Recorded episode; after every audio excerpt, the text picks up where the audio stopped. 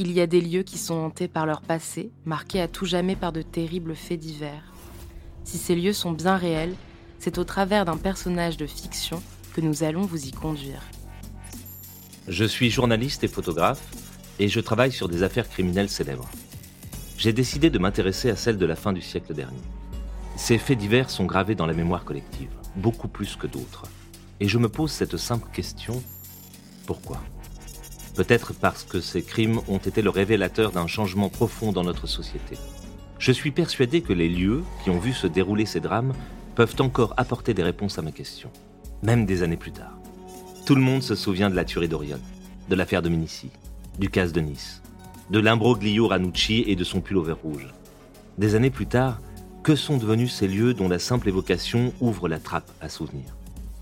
Retrouvez Lieu du crime, la saison 7 de Criminel, dès le 23 juin 2022.